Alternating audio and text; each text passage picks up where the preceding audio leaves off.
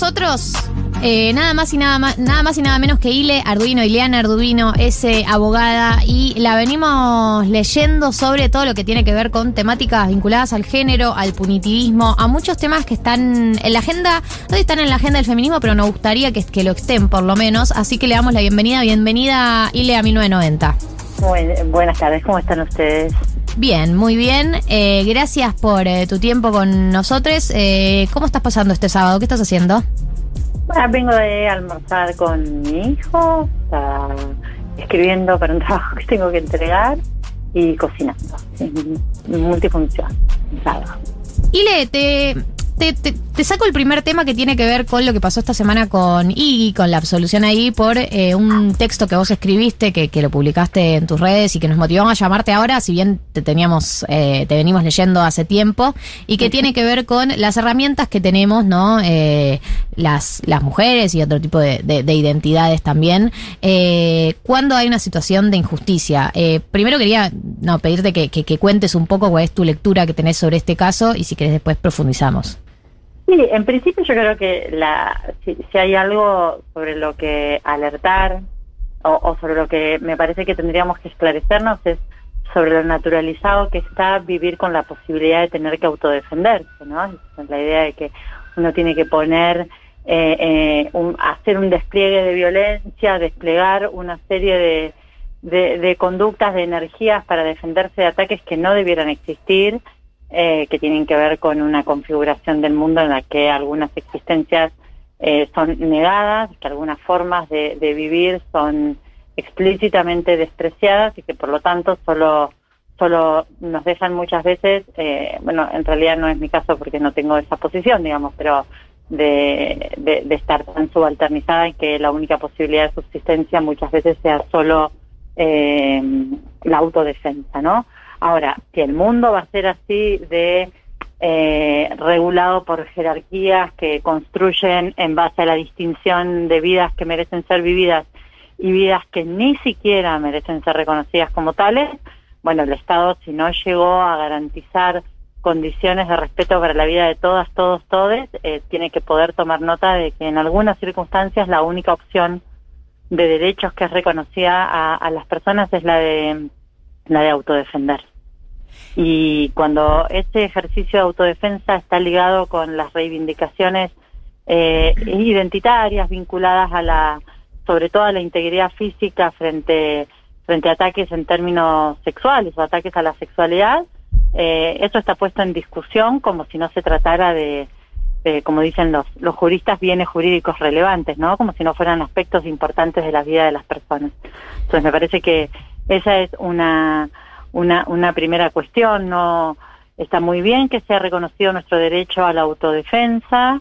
Está muy bien que nuestra reivindicación en esta escena y en este contexto sea yo me defendería como, pero creo que también eso debería dar paso a abrir, eh, digamos, abrir espacio a la interpelación acerca de por qué vivimos en el mundo en el que algunas personas tienen que reivindicar el derecho de autodefenderse frente a la, a la decisión de otras acerca de cómo tenemos que vivir nuestras vidas. No, y pensaba también sobre esto que decías, que estas últimas semanas eh, siempre reaparece con estos casos y con otros casos esto de eh, hay que armarnos, ¿no? Que mucha gente dice, bueno, la solución es que ustedes se armen, o pibas, pibis, pibes que, que dicen, eh, yo lo que quiero es aprender a defenderme y este es la, el mecanismo que encontré para salir de esta situación. Como que siempre aparece esa rama, eh, digo, independientemente del caso de I, que no tuvo otra alternativa, digo, frente a otros casos, como el caso, no sé, de la violación en Palermo, también reaparece siempre esa lectura. Sí, que de nuevo tiene que ser, eh, por supuesto, resignificado el derecho de, legítima defensa, eh, la luz de todos los avances y nuestras luchas, pero bueno, nunca menos, ¿no? Digamos, me parece que está muy bien, que tenemos que poner las contentas. Por supuesto, esto que yo digo no está lejísimo de restarle ninguna importancia al valor determinante que ha tenido la movilización eh, de, de lesbianas, eh, y cis mujeres alrededor de, del caso, digo lesbianas en primera persona, porque creo que también es una gran oportunidad para que el feminismo cis tome nota de cómo, de cómo construye relevancia y a qué agendas tomemos nota de cómo, de cómo construimos agenda y a qué le damos relevancia. Eh, y, pero, de todos modos, el paso siguiente es volver a preguntarnos sobre qué cosas hay que seguir trabajando, reclamando, insistiendo, interpelando para que no haya personas que de repente tengan que verse en situaciones de acorralamiento y tener que decidir, por ejemplo, en esto, en disponer de sus energías vitales para salvar la propia vida en lugar de para llevarla adelante, ¿no? Y le, eh, María del Mar te saluda. ¿Cómo eh, Bien. Con respecto a esto y con respecto a algo de, es un tema que, que, es frecuente en tus textos y que surgió con este caso de Iggy, hay una pregunta que a veces también suena un poco a contradicción, pero que creo que, que es interesante para pensar estos tiempos y es que en este texto que escribiste sobre el caso de Iggy decías hay que interpelar a la justicia, ¿no? Y, y, hay que celebrar cuando el Poder Judicial, que sabemos lo que es, toma decisiones un poco con esta perspectiva de género. Y esto lo, lo pensaba en relación a eh, el caso de Palermo que, que, mencionó Gali recién, de bueno, ¿cómo, ¿cómo hacemos para esperar cambiar el Poder Judicial sin caer en medidas eh, que son colectivas y que muchas veces como que son apresuradas y, y surgen antes de que el, el Poder Judicial no actúe y cómo apelamos a ese, a ese cambio institucional y al mismo tiempo lo reprochamos, ¿no? ¿Cómo, cómo, cómo mediamos con esa contradicción y cómo podemos pensar, eh, en este caso, la justicia del Poder Judicial como, como aliado o, o como actor al que podemos a veces interpelar? Sí, a mí me parece que lo que planteó el caso de, de, la violación grupal en, en Palermo, de este, de este hecho que es bastante visible por las filmaciones y demás, es también una, una situación de mucha tensión entre la claridad de lo que estamos procurando, ¿no? Y donde colocamos cuán por fuera de las reivindicaciones populares en su conjunto vamos a colocar las nuestras solo porque forman parte de una cierta agenda. Me refiero concretamente a la coexistencia de un procedimiento policial y judicial que fue rápido, que fue en el momento, que eh, generó respuestas, que generó el máximo de eh, intervención punitiva que pueda haber en ese momento, que es que quedará todo el mundo detenido y al mismo tiempo el, el despliegue de todas las energías denunciantes que se suelen utilizar cuando la justicia no funciona. Por energías denunciantes me refiero a la dinámica de, de, del scratch y a estas prácticas de, de replicar por todos lados las fotos y demás. Yo no tengo ningún problema en decir que estoy completamente en desacuerdo de eso y que si nosotros vivimos en, en, estas condiciones y, y, exigimos la intervención de unos ciertos mecanismos, esos mecanismos cuando intervienen garantizan un tipo de respuesta que en todo caso podemos seguir discutiendo si es suficiente, si es reparadora, si es la que nos interesa, pero tomar, digamos, toda, toda esa intervención y al mismo tiempo producir todas estas, estas apropiaciones de herramientas que no legitimaríamos frente a otras circunstancias. Probablemente muchas muchas de las personas que han optado por la vía de, del escarnio público, del atosigamiento a las familias, más allá de los directamente involucrados, con, con ese nivel de, de, de ensañamiento sobre terceras personas, en definitiva, son terceras personas, está en las antípodas de los reclamos de lo que luego queremos hacer en términos de, de cómo de cómo resolver socialmente nuestros conflictos. En todo caso, me parece que se trata como feministas de señalar que las estructuras que el Estado tiene o que nuestras sociedades tienen para resolver lo que se supone son sus conflictos más graves, han dejado fuera del registro la gravedad las formas de daño que nosotras, nosotros padecemos. Pero ese reclamo no autoriza, no legitima o no nos confiere de una legitimidad especial, de una especie así de de polvo mágico, que es una especie de vale todo, que por la justicia de nuestras causas nosotros podemos o tenemos habilitadas otras series de, de desbordes en todo momento y en otras circunstancias, ¿no? Porque sabemos que es un escenario variopinto, complejo, pero me parece que, que bueno, que se trata a veces de, de algunos de estos desbordes o, o sobre reacciones que también están muy, son muy signo de los tiempos, ¿no? Esta necesidad perentoria de, de situar la opinión en el espacio público, sobre todo en el espacio virtual, con, con la facilidad que, que confieren la, las redes, y a veces no poder tampoco frente a estos temas, por, el, por los estupefactos que estamos, por, por las incidencias de las cuestiones de, de clase, ¿no? Nos produce un estupor eh, tremendo que ocurre en el medio de Palermo, pero no tenemos la menor idea de cuál es el registro cotidiano de hechos de esas características. No digo que no deba horrorizarnos ese, Digo que a lo mejor a veces aprovecharíamos mejor nuestras energías y en lugar de montarnos en, en la dinámica del escándalo y del estupor escandalizado, pudiéramos volver sobre la idea de cómo es cuán regular en el mundo son en, el mundo en el que vivimos son estas cosas, qué conversaciones cotidianas no estamos teniendo que de repente nos encontramos con personas que tienen vidas parecidas o vidas parecidas a, a las que nosotros compartimos con otros que están participando de hechos tan horribles. Sin embargo, el reflejo incluso institucional, pienso en el comunicado de la UNSAM, por ejemplo, es plegarse a la dinámica del juicio y el señalamiento, aun cuando las instituciones que están funcionando y que tienen esa función específica lo están haciendo. Entonces, me pregunto qué sentido tiene replicar la dinámica del enjuiciamiento en todas nuestras reacciones. Estamos hablando con Iliana Arduino, es abogada con orientación en Derecho Penal, Seguridad y Políticas de Género. Eh, y yo pensaba sobre lo que decías recién, eh, que muchas veces cuando aparecen este tipo de, eventos, digo, puede ser el caso de la violación grupal que fue el más reciente, pero creo que en general aparece mucho el eh, pedirle al Estado, viste, que el Estado aparezca más, por qué el Estado no está acá, por, el, por qué el Estado no está allá. Y eh, a mí me parece personalmente que hay una instancia, que era lo que vos decías recién sobre las conversaciones que deberíamos estar teniendo, en donde no sé si es el Estado el que interviene, que creo que es un, creo que hay un fenómeno que tiene que ver más con lo intrasocial.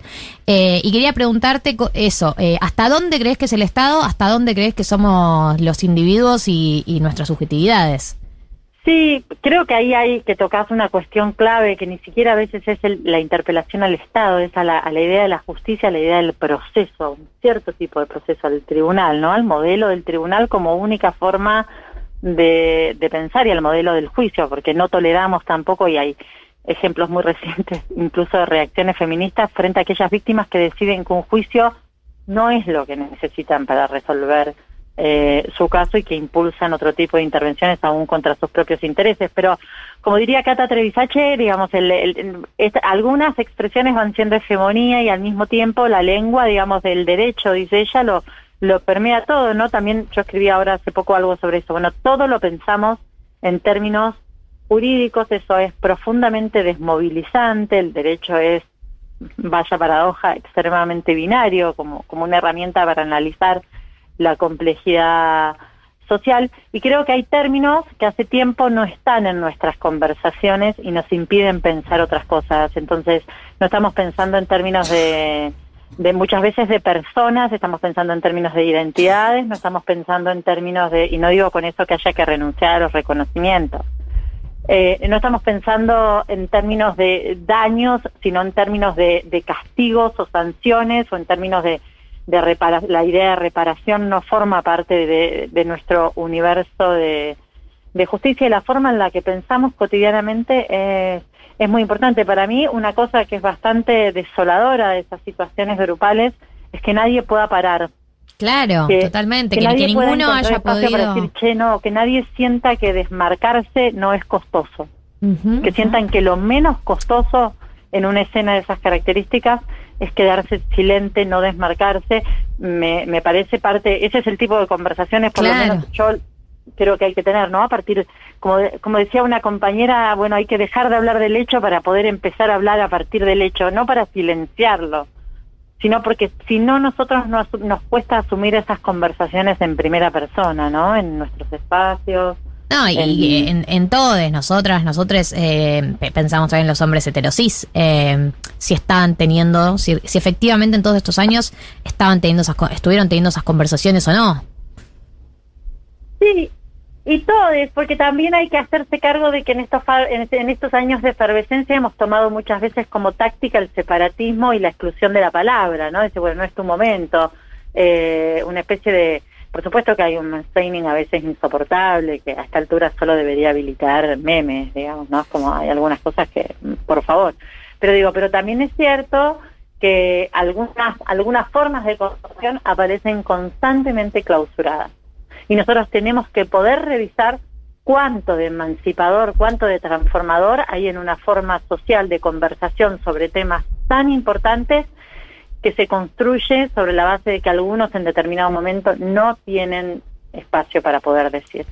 Y, no se trata de que cuando uno deja de decir a otros tiene que avalar todas las cosas que se dicen, pero ¿qué, tipo de comprensión o qué tipo de esclarecimiento vamos a conseguir si partimos de la base de que hay palabras que están más devaluadas? Si vamos a seguir discutiendo eso sobre la base de la opresión histórica, y bueno, eh, estaremos todo el tiempo sometidos a una especie de correlación de fuerzas que no produce avances. Creo que eh, podemos interpelar a, los seis varones, eh, que nos queda bastante cómodo encapsular ahí el conjunto eh, de males, pero que también podríamos darnos una vuelta acerca de cómo son cotidianamente nuestras conversaciones, incluso más allá, digamos, de, los highlights o de las preocupaciones centrales eh, que podemos construir como, como feministas o desde los feminismos. Pensemos, no, no es mi tema, ¿no? Pero pienso en los adolescentes.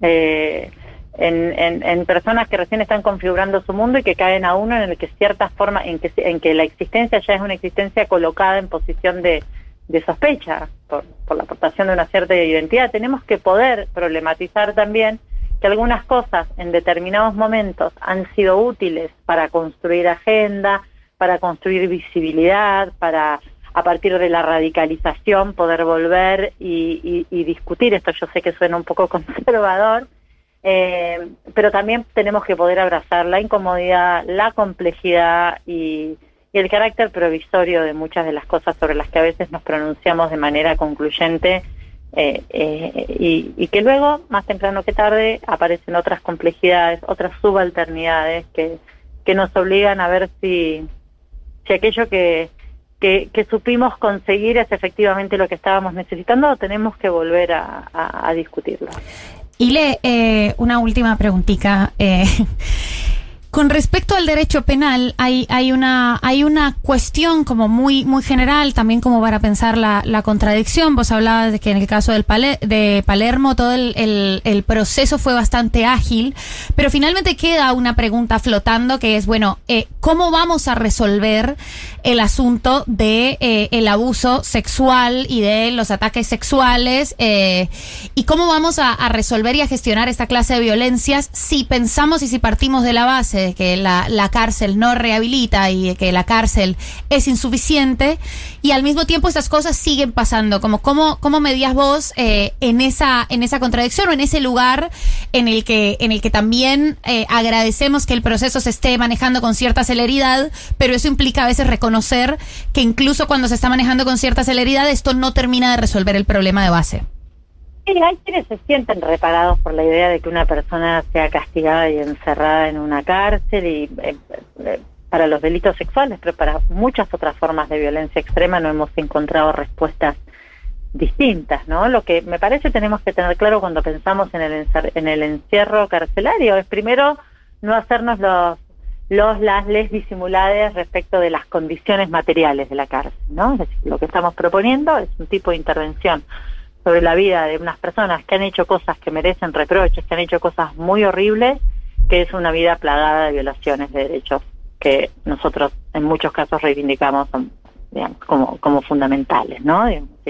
Que probablemente uno no puede, por supuesto, exigirle a una víctima directa que se haga cargo de, de esa conversación, no es eso lo que estoy diciendo, sino que cuando pensamos socialmente como, como movimiento. En segundo lugar, qué eficacia viene teniendo. Es decir, la cárcel es la institución ineficaz más autolegitimada y relegitimada sobre la base de su propio fracaso. Digamos, la, verdad es que hechos de, de estas características han existido antes y después de la cárcel con o sin condenas y parece no gravitar en las condiciones estructurales. Por lo cual, poner en sospecha la idea de que este tipo de castigos no necesariamente produce transformaciones sociales eh, es importante. Y finalmente, para mí la idea más interesante para discutir cuando hablamos de feminismo anticarcelario, antipunitivista, es recuperar la idea de responsabilidad, ¿no? Un poco en esto, no estoy diciendo, en casi nada, en general cito mucho las fuentes para para que nadie crea que uno está inventando, pero ahora se me ha pasado porque me pone un poco nerviosa la radio. pero esto es de Angela Davis, esta idea de eh, de bueno, de no hay nada más desresponsabilizador socialmente que colocar todas las expectativas en una institución como la cárcel, que es opaca, que no conocemos, que opera de espaldas a la sociedad, al control y que nos desresponsabiliza respecto de lo que ahí sucede con otras personas, insisto, por más horrible que sea lo que aquellas personas hayan hecho, salvo que estemos en disposición de eh, pedir, eh, digamos, de reclamar que les sea negado el estatus humano. Eso es una posibilidad, hay un montón de personas que dicen eso. Pasa que cuando las personas se, se colocan en ciertos lados del mundo, en ciertos lados de la política, no asumen esa contradicción, no podemos asumir esa contradicción flagrante. Pero al fin y al cabo, no tanto por razones, si quieren, para decirlo de una manera sencilla, de empatía o de piedad con aquella persona que va a tener un destino carcelario, sino para pensar de verdad qué transforma nuestra sociedad qué repara y qué tipo de responsabilidad produce. En general, para las víctimas, en muchos tipos de investigaciones sobre justicia restaurativa y demás, es sumamente importante el reconocimiento del daño que se ha producido. Los sistemas que conducen a las personas a las cárceles no provocan instancias o incentivos para que las personas se responsabilicen y reconocen, reconozcan los hechos. Al contrario, digamos, es una situación en la que la negación es necesaria para tratar de evitar ese resultado. Ahora, socialmente, y las feministas en particular, tenemos que poder discutir qué tipo de cabida estamos dispuestas a dar, a qué tipo de reconocimiento como reparatorio, como responsabilizadores, estamos dispuestos a dar a mecanismos que están más centrados en construir respuestas de protección y garantización de la autonomía y rehabilitación de las víctimas antes que respuestas centradas en el ensañamiento finalmente con algunos cuerpos de algunos agresores, porque como las brujas, uno no sabe cómo ni por qué, pero finalmente también el sistema penal en este caso es clasista, es racista y se concentra aún en este universo de delitos en un universo de, de condenados siempre sesgados por, por características sociales que comparten con el resto de la población carcelaria, que es en nuestro país claramente la pobreza. Ileana Arduino pasó por 1990. Gracias, Ile, por tu tiempo, abogada con orientación en Derecho Penal, Seguridad y Políticas de Género. Te dejamos disfrutar el resto de tu sábado. No, ustedes ahora me voy a andar en bici, les agradezco, les disculpo si contesto muy largo, no, no, no, he encontrado otra forma y ya estoy grande, creo que no lo voy a cambiar. Está bien, no hace falta que lo cambies. Gracias, Ile. Un abrazo a ustedes. Gente, 16.07 nos tenemos que ir. Cada vez estamos robando más tiempo. ¿no? Eh, no sé qué vamos a hacer cuando vuelva permitido pisar el pasto. Vamos a tener que, no sé, decirle a ellos que se estiren en su programa también. Semana que viene vuelve el glosario de economía con educación financiera. Así es. De la mano de los amigos de Invertir Plus, que eh, además les quiero decir que esta semana está inaugurando su sección Inversiones como agente productor inscripto en la Comisión Nacional de Valores. Esto es clave porque si vos vas a hacer una inversión en alguna página, tenés que fijarte que esté avalado por la Comisión Nacional de Valores. Sí, vamos a estar hablando la semana que viene de, esos tips de que tenés que fijarte cuando estás haciendo inversiones. Eh, y pueden ir a las stories de Rock y dejar ahí temas eh, que quieran que tratemos de educación financiera. Alguna de las cosas que vas a poder hacer con Invertir Plus ahora que ya está inscrito como agente productor en la Comisión Nacional de Valores es, por ejemplo, comprar dólar MEP sin límites y de la manera más simple, que el dólar MEP está haciendo una inversión eh, rentable de las que me comentaron, de las que de las que podemos llegar a, profundizar por el precio que tiene el dólar MEP. También vas a poder explorar todas las opciones de Seeders y FT de Seeders, que eh, son distintas opciones de inversiones que Marto nos va a contar mejor la semana que viene. En principio, que si tenés guita para invertir, podés fondear tu CBU, cargar el saldo en la sección de inversiones y empezar a invertir tu dinero. Si no tenés cuenta, lo primero que tenés que hacer es hacerte una cuenta en Invertir Plus. Yo ya me la hice y estoy lista y preparada, Marto, para cuando tengamos todo claro, ganar de la inflación, resguardar mis activos, estar al día con todo lo que hay que hacer y todas esas cosas que tarde o temprano vamos a aprender a hacer de la mano del glosario de economía. Sí, vamos paso a paso. La semana que viene tenemos glosario de economía. 1608, le quiero agradecer a Juli Piasek. Eh, ¿Cómo te sentiste hoy? ¿Mejor? Mejor, se te hace, ve bien. Hace un manito arriba. un manito, dedito, dedito arriba. A David Eskenazi, eh, a todos ustedes por escuchar y nos vemos el sábado que viene, ¿les parece? Delicioso. Sí, 1990